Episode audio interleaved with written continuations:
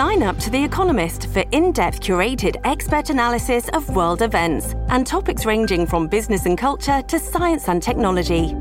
You'll get the weekly digital edition, online only articles, curated newsletters on politics, the markets, science, culture, and China, and full access to The Economist Podcast Plus. The Economist is independent journalism for independent thinking. Go to economist.com and get your first month free. Rádio Piauí. Olá, está começando mais um Foro de Teresina. Eu sou Fernando de Barros e Silva, diretor de redação da revista Piauí, e toda semana eu converso sobre o que é notícia no Brasil com o editor do site José Roberto de Toledo. Opa! Opa, Toledo, e com a repórter Malu Gaspar. Oi, tudo bem? Eu concedo ordem de habeas corpus de ofício até que o Superior Tribunal de Justiça decida sobre o recurso. Toda quinta-feira, a partir das 5 da tarde, você participa da nossa conversa. É só acessar o site da Piauí ou baixar no seu celular. O meu candidato a presidente da República é Jair Messias Bolsonaro. Sou cabo eleitoral dele. Nós estamos nos podcasts do iTunes, no SoundCloud, no Stitcher, no YouTube e agora também no Spotify.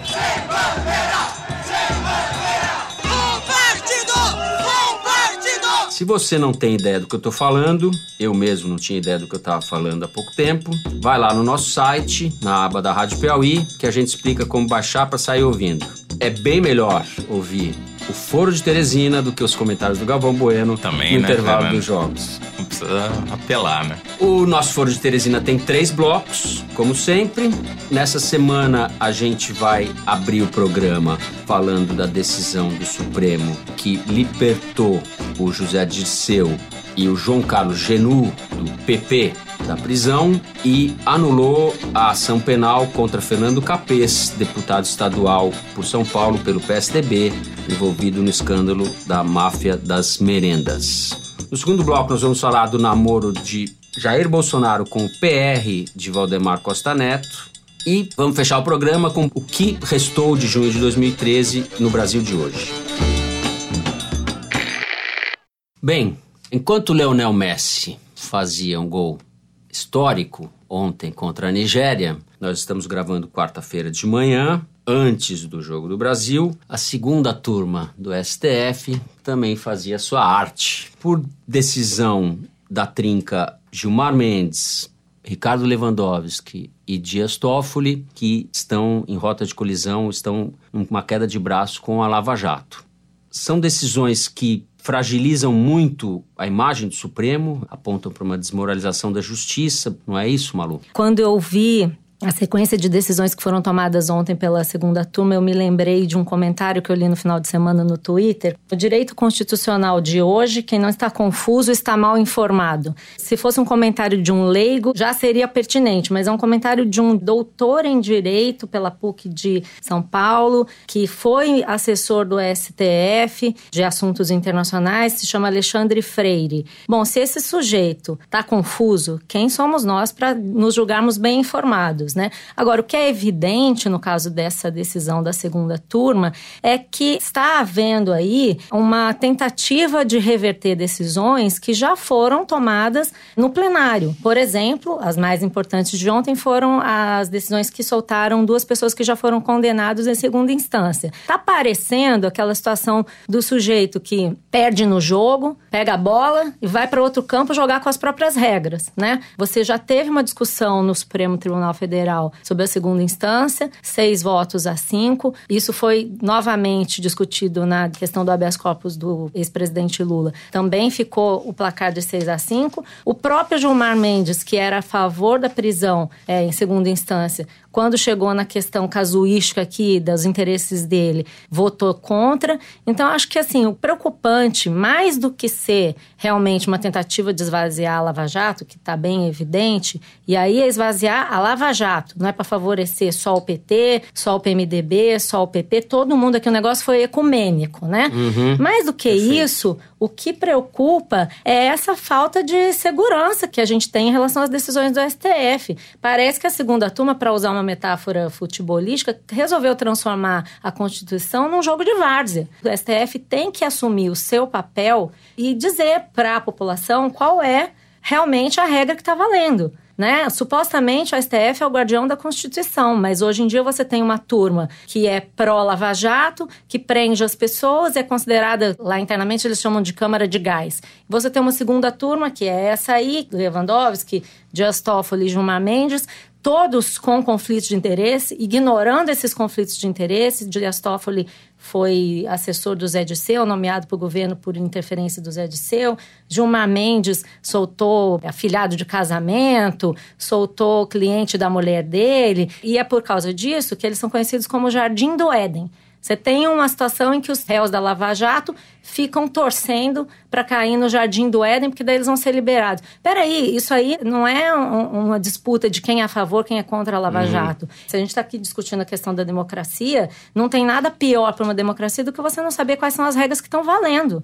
E eu acho que o STF ontem deu uma de Neymar, tá querendo enganar Toledo. o juiz. Estamos no país da chicana? O Supremo é assim. Ele sempre foi assim e sempre será assim, porque as ciências jurídicas só são ciência no nome, assim como a maioria das ciências humanas. É uma decisão política. Quando você tem maioria por um lado, decide de um jeito. Quando você tem maioria por outro, decide de outro jeito. Como é na corte americana, que você tem cinco juízes que são republicanos, quatro que são é, democratas, e eles votam de acordo com a sua orientação partidária. Quer dizer, eu acho que não tem muita novidade nisso. O que tem é que está ficando explícito é, de um jeito que talvez nunca tenha sido tão explícito. Né? Os conflitos de interesse que a Malu mencionou são evidentes. Quer dizer, no caso do Capês, por exemplo, o irmão dele, que é juiz, uhum. era juiz auxiliar no Supremo. Uhum, exatamente. No gabinete do Dias Toffoli. E ele escondeu isso ontem no meio da tarde. O sujeito estava entre os nomes, você viu isso, né? Você deve ter visto, acho que o Estadão publicou. É, o sujeito estava na lista de funcionários do CAPES até uma determinada hora. Quando ele julgou, o cara saiu da lista dos funcionários do, Dias Toffoli. É. É, até 8 de maio, até ontem. O cara é era juiz auxiliar no gabinete. aconteceu ali, né? Quer dizer, o que, que aconteceu? Eles deram um voto a favor do PT, ou dois, né? Um a favor do MDB, um do PP e outro do PSDB. Quer dizer, a frase do Jucá, que a gente sempre recorre a ela, que já virou um lugar comum com insuportável... Supremo, é isso, quer dizer, é um acordo político. Não é só uma questão política. Existem regras. Tem que ter um mínimo, um denominador comum. O que está acontecendo aqui é que eles estão jogando às favas. Acho que é só a questão política, ela existe, mas o Supremo Tribunal Federal não pode Sim. virar o Congresso. Os... Então vamos chamar o Severino, o Cavalcante, aí Mas eu quem acho compõe que... o Supremo? O Dias Toffoli foi advogado do PT, das campanhas do Lula, foi assessor do gabinete do Zé Dirceu, quando o Zé Dirceu era chefe da Casa Civil do governo Lula.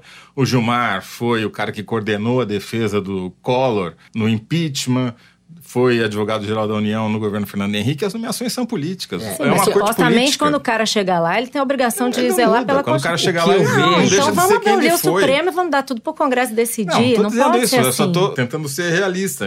As mas decisões, não é elas não são baseadas... A lei, ela é escrita, mas ela é passiva de interpretação. E na interpretação, o cara vota de o as suas convicções. gente, aí, é comportamentos muito inadequados do Supremo que vem de algum tempo. O Gilmar Mendes talvez talvez seja o campeão disso, comportamentos inadequados que se aproveitam de um vazio de comando no próprio Supremo da ministra Carmen Lúcia, presidente do Supremo. Ela se recusou a colocar as ações que discutem a revisão da prisão a partir da segunda instância em votação isso criou um clima de uma espécie de vale tudo. Lewandowski ontem falou: enquanto isso não for julgado, cada um decide como quiser. As gambiarras estão dando as cartas e se junta a isso uma politização explícita, como disse Toledo, do Supremo. O Gilmar Mendes, como se sabe, é um ministro que só fala nos autos, não dá opinião política, é avesso a aparecer na mídia. Não antecipa é, a decisão, Não nunca. antecipa a decisão.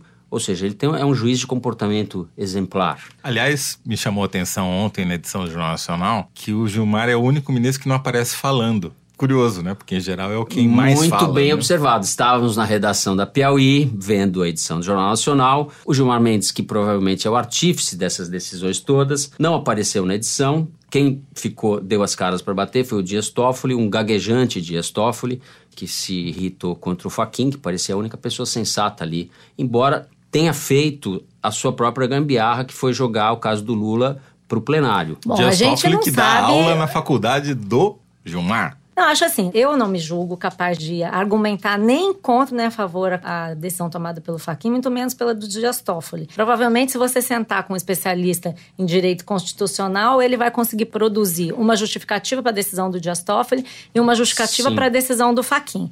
Mas eu posso dizer o que eu apurei, conversando lá com o pessoal do STF, sobre o despacho incompreensível do Faquin. Tive que recorrer aos universitários e o que eles explicaram é o seguinte: tanto o caso do Zé Dirceu quanto o caso do Lula são recursos a decisões tomadas pelo TRF4, que é o Tribunal Regional lá do Rio Grande do Sul que é a instância onde termina a discussão sobre se a figura é culpada ou não. Se o sujeito tem culpa, não tem culpa, as provas valem, não valem. Agora nós estamos numa discussão, cortes superiores, direitos individuais, garantias, embargos, dosimetria da pena, essas coisas. No caso do Zé Dirceu, essa decisão foi tomada pelo Dias Toffoli assim na segunda turma, porque ele avaliou que poderia haver uma mudança no STJ, onde tem um outro recurso. O negócio é super embolado.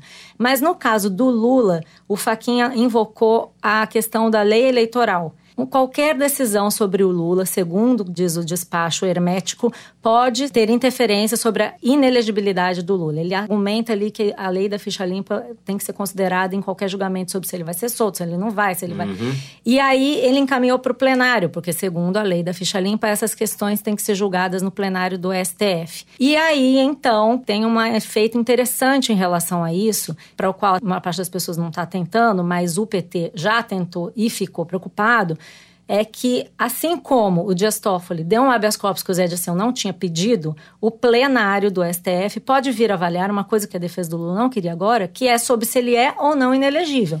Então, pode acontecer no dia 15 de agosto, já que está se avaliando a questão da inelegibilidade, Perfeito. que o STF diga assim: então, não vamos soltar, que é o mais provável, vai ficar preso e está inelegível. Isso desmonta toda a estratégia do PT de levar a questão sobre se ele é ou não candidato até setembro. E ficaria muito mais claro o cenário eleitoral, porque Eu o PT ia ter que parar, bom, parar né? com essa farsa é, de ter um candidato povo brasileiro que tá preso é que bom, não vai ser candidato. É bom. Agora, só fechando aí a questão da STF, um comentário que eu queria fazer, que é legal a gente ficar atento, é que dia 12 de setembro, essa segunda turma vai deixar de ser o que ela é. Então, tá todo mundo correndo para conseguir essas decisões agora, porque a partir do dia 12 de setembro, o Toffoli desmonta o trio, vira presidente Assume a do presidência do, do STF, STF, e é trocado pela Carmen Lúcia, que não faz parte desse grupo. Então o Jardim do Éden tem data para acabar, pelo menos, ao que é. se imagina. Mas Sim. a melhor definição de jurista que eu já ouvi na minha vida foi dada pelo seu Frias, que era o dono da Folha de São Paulo, já morto, que ele dizia assim: jurista é aquele cara para quem você chega e pede um parecer e a única pergunta que ele faz é contra ou a favor. Exatamente. É isso aí. Olha, nós estamos diante de um processo de desmoralização da justiça. Onde isso vai desembocar? Eu acho que não desemboca em coisa boa, fortalece coisas como Bolsonaro, isso não tenho muita dúvida. Com isso, a gente aproveita esse gancho para passar para o segundo assunto do programa, que é o namoro da candidatura do Bolsonaro com o PR de Valdemar Costa Neto. O deputado Jair Bolsonaro, candidato à presidência da República pelo PSL, diz ter mandado uma cartinha de amor ao seu colega de Congresso, o senador Magno Malta, do Partido da República, convidando-o para ser vice na sua chapa.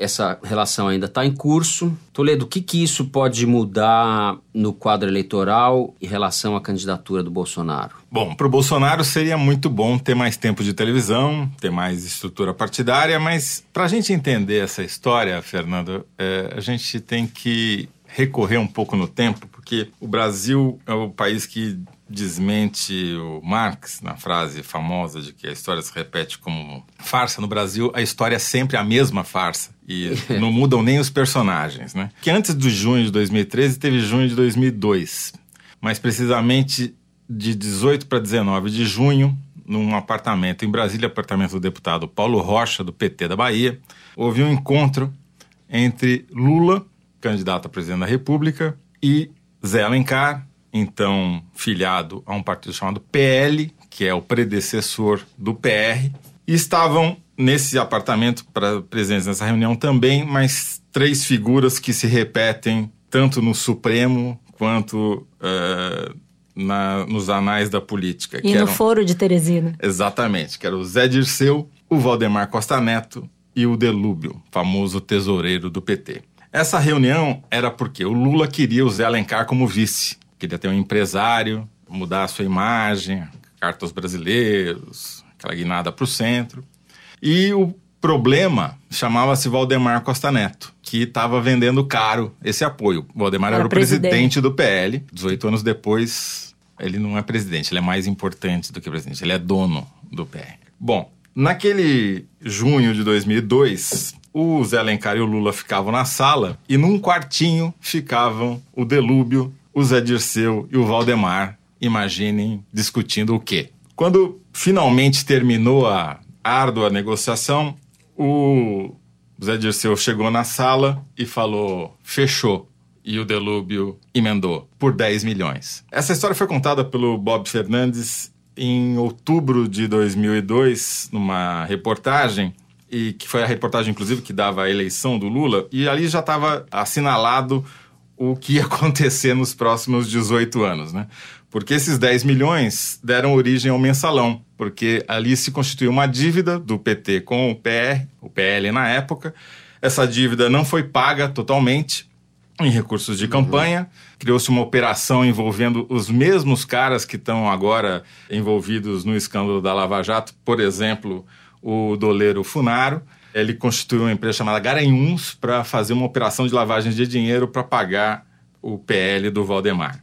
Então a pergunta agora que eu faço é: será que o Bolsonaro devia ter mandado essa carta para o Magnum Alta ou para o Valdemar? Quem será que decide? 10 milhões na época daria 27 Bom, milhões hoje. Dessa história que você tirou do fundo do baú. Mas tinha, que é muito atual. Razão, tinha razão Delúbio quando dizia que o, o mensalão ainda ia virar uma piada de salão. Virou de fato, o mensalão era peanuts perto do que veio à tona depois. Malu, você tem acompanhado aí as andanças do Bolsonaro. Nem tanto, eu gostaria de estar acompanhando mais, pertinho, saber mais, ver mais. Estou assuntando ali. Você acha que tem chance dessa aliança sair?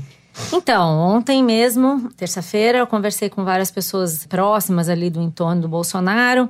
E como tudo no Bolsonaro, a coisa é meio amadora. Um fala que sim, o outro fala que não, mas eu tendo a acreditar que se o PR realmente quiser embarcar na candidatura do Bolsonaro, ele tá topando, ele quer mesmo, e para ele é uma ótima jogada. Além disso que o Toledo falou de ter mais tempo de TV e mais estrutura, ele dá um touché na estratégia do PSDB de trazer o PR para sua coligação com 50 deputados e também dar um touché na estratégia do PT de trazer o Josué Alencar como vice do Lula. Então, quer dizer, o PR é aquela coisa, ninguém quer dizer que está perto, mas todo mundo quer ter do seu lado. Agora, imagina o que o Valdemar está cobrando quando ele tem PT, PSDB e Bolsonaro é. querendo ele é. casar Isso com ele. Isso é que é curioso, porque o Bolsonaro, até onde consta, não tem dinheiro. Então essa vai ser uma dívida paga pós posse. É, é um cheque né? pós. Os próprios apoiadores do Bolsonaro, o pessoal raiz, né? Porque tem os Bolsonaros Nutella que chegaram agora, esse pessoal que faz o oba-oba em torno do Bolsonaro, mas tem aqueles que estão com ele há muitos anos. Eles temem justamente isso. Ontem uma pessoa me falou: pô, você sabe o que, que é o Valdemar, né? Ele vai nos cobrar. E o Bolsonaro não, tem dinheiro. Não, não então eu não sei. Isso. Eu acho que eles temem isso. Por outro lado, é uma coisa muito atraente para o Bolsonaro ter um vice que não é só do PR. O Magno Malta é evangélico. Sim. Traz junto o público evangélico. Não é uma super jogada. Ele vai parar de falar que ele é um outsider. Vamos combinar. Não tem nada mais insider no sistema político hoje do que o PR, o Valdemar Costa Neto. Agora, essa questão do outsider, eu acho que a gente tem que tentar esclarecer, porque isso se espalhou como se fosse uma verdade, ele se vende como outsider. Bolsonaro é um político profissional, ele está desde 88 Sim, na mas política, ele tem, tem sete coisa mandatos. de ser um capitão que não fala a linguagem dos políticos, que não Sim, a família é dele inteira, os três filhos, o filho dele, Flávio, é deputado estadual pelo Rio de Janeiro, o filho mais novo, Carlos, é vereador pelo Rio de Janeiro e o Eduardo é deputado federal. Ou seja, E a eles estão também. nas três, nas É, três vai ser candidata a instâncias. Bolsonaro. É um Ele não tem nada mais pensão. insider. O Bolsonaro é um político convencional de extrema direita. É, ele é só Um meio sujeito do B, né? É um cara meio menor no cenário que ganhou essa relevância. Mas como a gente Mambembe, já tosco, falou... etc. Ele é um político é, É, de mas a gente carreira. falou na semana- no último programa, né? Tem a- os fatos e tem a narrativa, né? Sim. A narrativa do Bolsonaro é essa. Então, essa coisa do PR Demagogo. atrapalha a narrativa. Mas, por outro lado, a personalidade dele é de um cara que quer ter o controle de tudo. Ele manda em tudo sozinho, ele gosta Uhum. de fazer tudo sozinho. Aí ele vai ter que se submeter a instâncias às quais ele não está acostumado. Então, eu acho que isso também deve estar pesando. Mas o fato é o seguinte: para ganhar a eleição, não é o Bolsonaro, é o Lula, é o Ciro, é a Marina. Todos eles vão fazer o que for preciso para ganhar a eleição. E o Bolsonaro está nessa jogada. Se ele conseguir, os apoiadores do Bolsonaro avaliam que essa questão que a gente está falando aqui, do outsider e tal, é uma questão menor, porque isso vai ser colocado pela mídia tradicional, que os eleitores do Bolsonaro abominam. O negócio deles é rede social e tal, e nessas redes se produz o discurso que se quer. Então eles falam assim: ah, esse negócio de outsider, quem está preocupado com isso são vocês, jornalistas, formadores de opinião, gente que não vota no Bolsonaro. Então, no cômputo geral, se ele realmente fechar essa aliança com o PR, tende a ser bom para ele, pelo menos no curto prazo na eleição. Agora, se vai ser bom depois, a gente vai ter que ver, né? Porque ele vai quebrar o pau com todo mundo, vai ser aquela coisa. Eu posso estar enganado, mas eu tenho a impressão que essa carta de amor foi deflagrada pelo balão de ensaio que o Lula lançou do Josué, filho do Zé Alencar, que é filiado ao PR, botar o Josué de vice dele. Não, mas ele tá desde fevereiro tal. falando, abraçando, Não. beijando o Magno Malta, assim. Mas também em algum momento o Bolsonaro cogitou fazer um movimento para o centro, tentar trazer um empresário para sua para ser vice dele, para ampliar o leque. O Magno Malta é mais do mesmo. Esse eleitorado evangélico que o Magno Malta representa, ele já está em grande parte com o Bolsonaro. Ele vai consolidar esse eleitorado, ou seja, é uma jogada defensiva. Ele não vai provavelmente ganhar muito mais votos trazendo o Magno Será. Zé? Não sei. Eu- É, eu- acho- é Porque difícil. não tem, Ideologicamente a falando, Marina não, não tem uma acrescenta. parte dos evangélicos, o Alckmin não tem uma parte Mas- dos evangélicos. A Marina tem, o Alckmin muito pouco. O eleitorado da Marina é um eleitorado feminino que não gosta do Bolsonaro, não gosta do estilo do Bolsonaro. Não vai ser o Magno Malta que eu acho que vai fazer mudar a opinião dessas eleitoras. Aliás, né? Uma figura que não tem nenhum apelo, assim, né? entre E as ele é do mulheres. Sudeste, ele não agrega absolutamente nada no Nordeste. Uhum. Então, eu acho que foi uma jogada defensiva para consolidar o eleitorado que o Bolsonaro já tem. Pode dar certo, porque o que ele precisa, na verdade, é chegar no segundo turno. Essa decisão aí de PR, se consolidada, vai abrir a porta para o fisiologismo, né? Uma das informações que eu tive ontem é de que tem uma lista aí na mão do Onyx Lorenzoni, que é o coordenador da campanha do Bolsonaro ali para questões de congresso e apoios políticos locais. Haveria mais de 100 deputados dispostos a aderir à campanha do Bolsonaro, fechadas as negociações de aliança e tal, lá para quando chegar para setembro, se ele realmente se consolidar. Então é importante nesse caso você mostrar para esses 100 caras que estão a fim de pular na canoa, que já tem 50 lá dentro, entendeu? Existe uma questão de momento, É, né? mas- Como se diz na política americana. é um não- embalo. É, mas o, o Magno Malta não significa que todos os deputados do PR vão apoiar. Ah, eu negócio concordo, é eu já ouvi Valdemar, falar né? nesse. É o Valdemar, sim, né? É o Se o Valdemar. Valdemar for, a gente tá É, resolvido, mas, diria exemplo, Bolsonaro. Mas o próprio Onyx é o exemplo de como o partido no Brasil não vale nada. Quer dizer, o Onyx é do DEM. Que supostamente está fechando uma aliança com o PSDB, mas o DEM, na verdade, está dividido em quatro. É, mas tá é o que você já pra falou sobre o STF. É, uma, é tudo uma Sim, mas o que eu quero dizer é o seguinte, política é que, brasileira. não me convence o fato de que se o Magnus for o vice do Bolsonaro, que isso traz automaticamente toda a bancada do PR. Eu acho que vai De qualquer ser uma questão forma, regional. é mais um sinal de que a candidatura do Bolsonaro se fortalece, né? Sem dúvida. Ela é- resistiu até agora. Ele é, além do Lula que está preso e não vai ser candidato, o candidato que mais entusiasma, o único que entusiasma, que mobiliza Setores, o público né? dele. É, os outros candidatos não provocam nem de longe o mesmo tipo de reação. E uma aliança com um partido como o PR, que tem lá seus dezenas de deputados e algum tempo de televisão, sem dúvida fortaleceria. Com isso vai se normalizando essa candidatura de extrema direita. Como diz o Marcos tudo- Nobre, né? O sistema vai engolindo os candidatos novos, né? Bom, Já que você falou de de Marcos, Marcos Nobre, Nobre. Marcos Nobre escreveu um artigo importante na Piauí do mês passado, fazendo um balanço dos cinco anos de junho de 2013, que vai ser o tema do nosso terceiro bloco.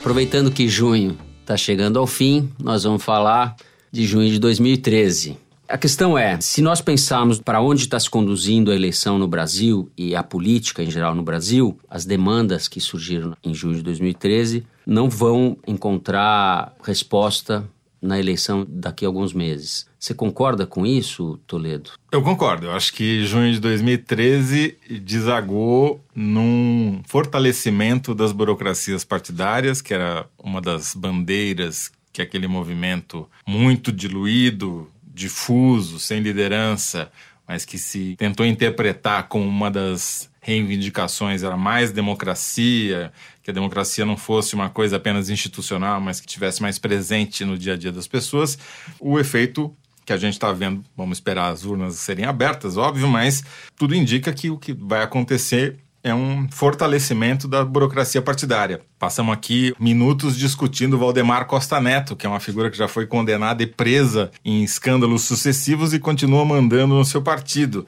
Tudo indica que haverá uma baixíssima renovação do Congresso Nacional. Todos os candidatos a cargos majoritários com melhor desempenho nas pesquisas, tanto para governador quanto para presidente, são figuras conhecidas no meio político. Ou seja, a novidade não vai despontar na urna esse ano. Mas, ao mesmo tempo, você tem depois de junho de 2013, talvez principalmente nas periferias, como disse a nossa produtora Luísa Miguez, você tenha fenômenos novos importantes acontecendo. Eu acho que os movimentos identitários, os movimentos negros, a primavera feminista, a primavera dos secundaristas, que aconteceu forte em São Paulo, mas em outros lugares do país.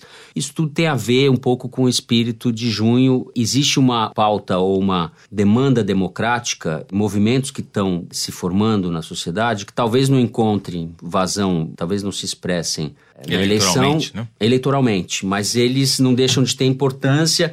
Talvez a gente tenha uma eleição com um grau de abstenção recorde. Então, isso também é reflexo da desconexão, digamos, desse fortalecimento das estruturas partidárias. Eu concordo inteiramente com você, com o que está acontecendo no país real, digamos assim. A gente mesmo, a revista Piauí publicou agora no mês de junho, num artigo ótimo, muito bacana do Marcos Nobre, que é um cientista político. Professor, que, de, professor filosofia de, filosofia da Unicamp, da Unicamp e pesquisador do SEBRAP que analisou justamente isso que a gente está discutindo aqui. O que, que fica de legado das manifestações de 2013 para esse momento do Brasil. E tem uma coisa que ele fala que eu acho que combina com o que o Toledo está dizendo, que o que a gente está vendo agora é a reação do sistema político a essas manifestações que, na verdade, tentavam introduzir uma nova forma de política. Ele fala que o sistema político engoliu outsiders ou expulsou da disputa outsiders como Joaquim Barbosa e Luciano Huck, que esse sistema criou leis eleitorais que mais favorecem o mais do mesmo do que você abrir espaço para renovação.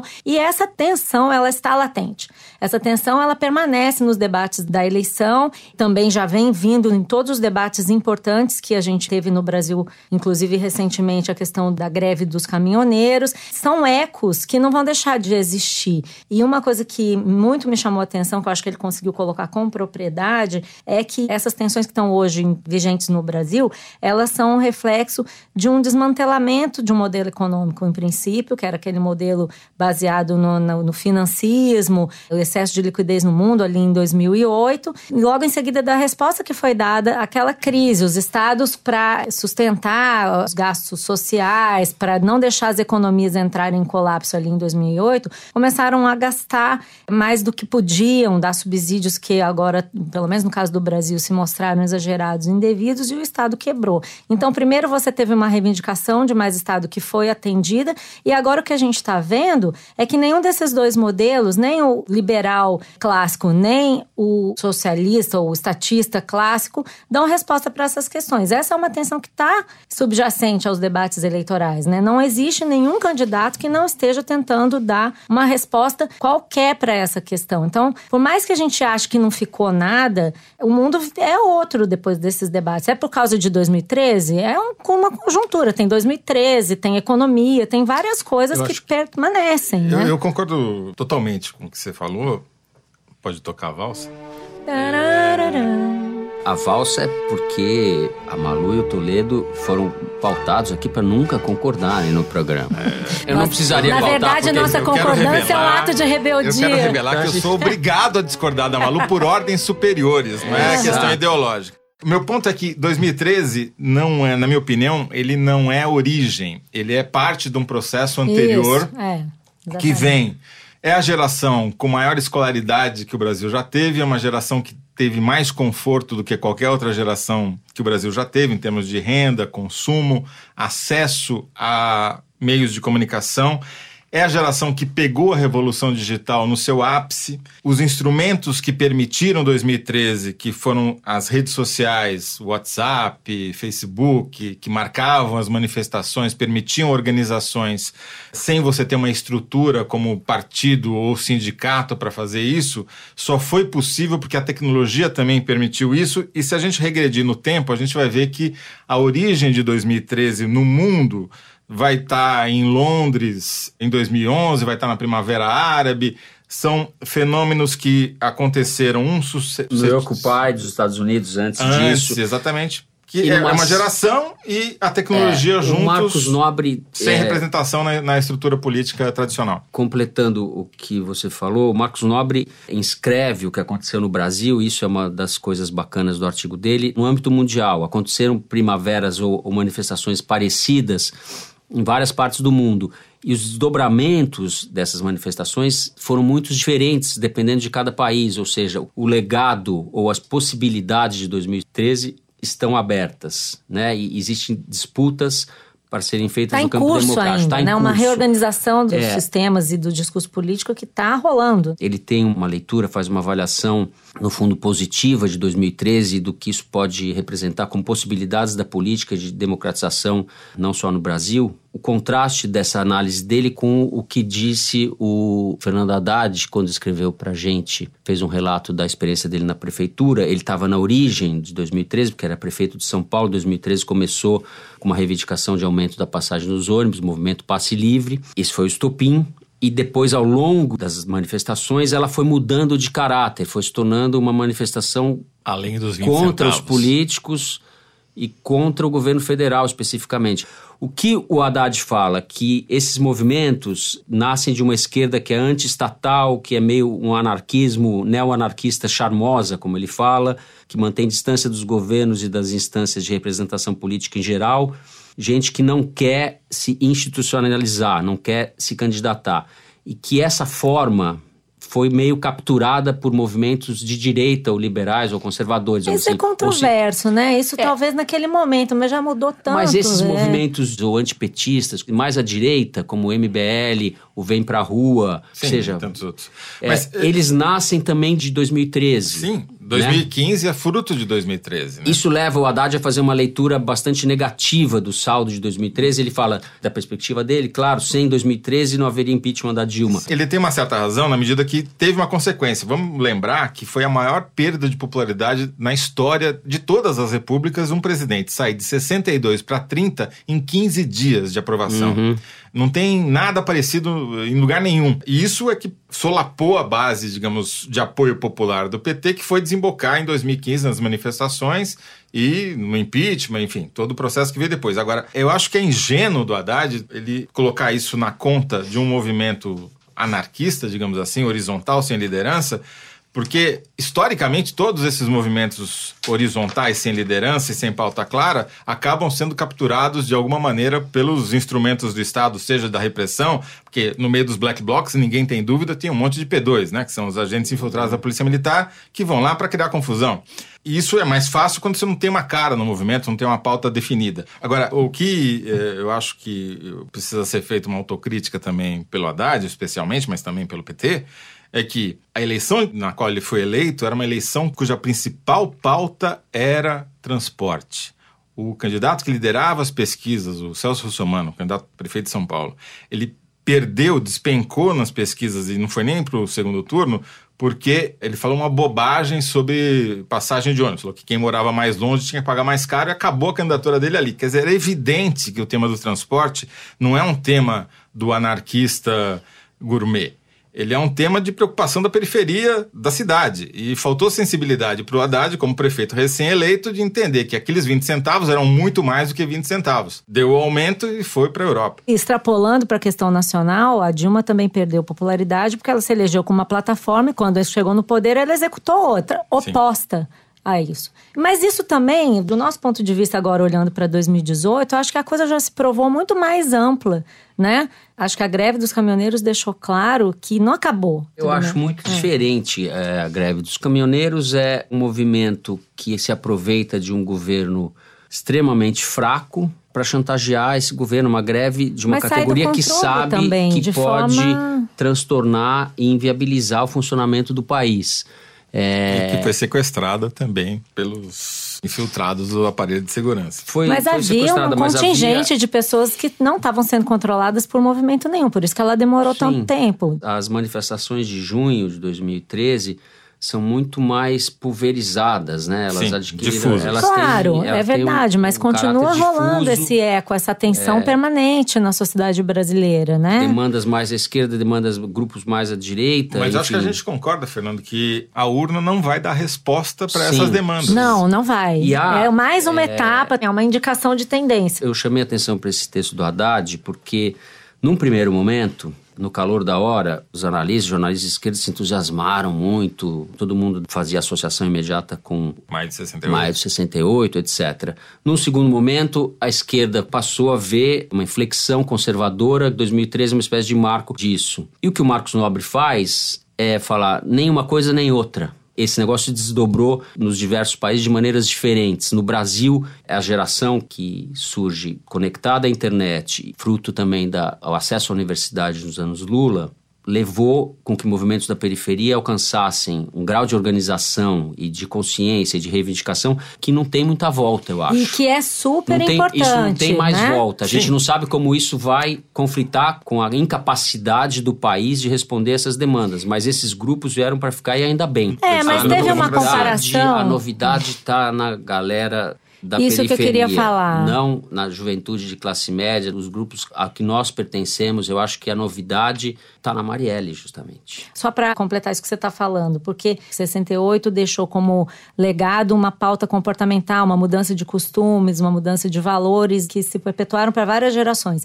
Eu acho que no Brasil, essa mudança que houve em 2013 vai ter um efeito semelhante, porque você está vendo esses grupos da periferia, as Marielles, mas são mulheres, são negros, tem uma discussão de comportamento sexual, de atitudes importante. Isso é muito relevante, porque são jovens, são pessoas de 18, 19 anos que estão constituindo redes e movimentos muito diferentes dos tradicionais. E isso não tem um efeito no sistema político agora, mas vai ter um efeito no discurso dos candidatos. Já tem, né? O surgimento de um fenômeno como o Bolsonaro, de certa forma, é uma contraposição Sim. nesse isso. sentido do Ou discurso. Seja, em junho de 2019 a gente vai estar discutindo, não? É uma coisa geracional. Ao mesmo tempo em que a gente vê o crescimento, a consolidação dos evangélicos do Brasilzão conservador, é, uma sofisticação. E da incapacidade do país de promover a inclusão e tratar. Trouxe mais complexidade a essa discussão. Acho que essa é uma coisa mais de longo prazo, mas ela não é desprezível, pelo contrário, é super importante, vai fazer muita diferença na vida dos nossos é, filhos. Tem uma... O Marcos Nobre também fala da incapacidade fiscal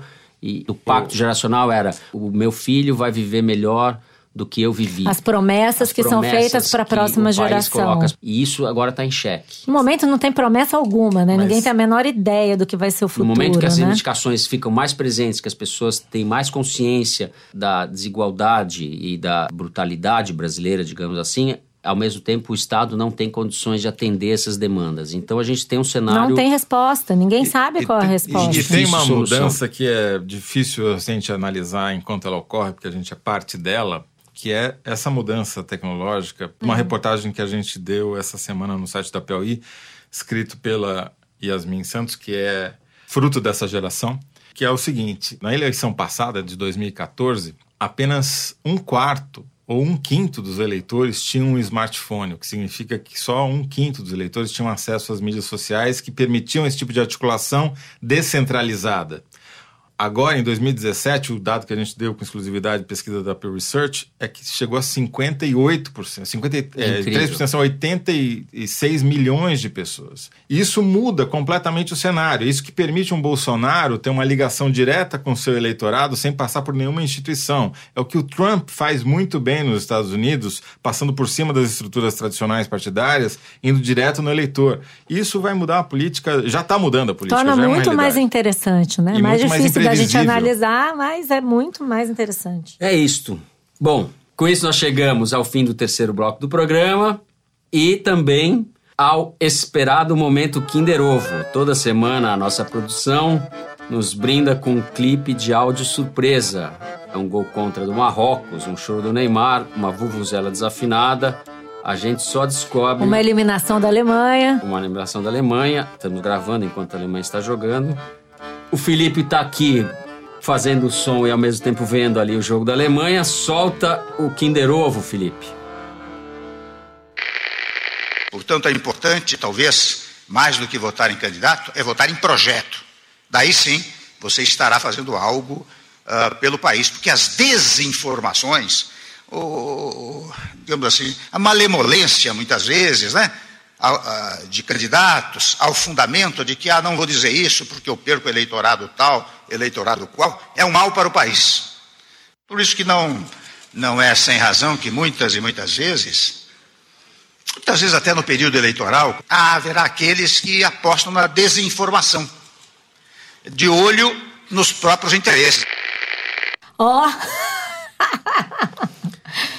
Esse cara ai. ocupa algum Ah, cargo em essas algum lugar? mãozinhas, viu? Quem é? Essas Já mãozinhas. fazendo o que criticam.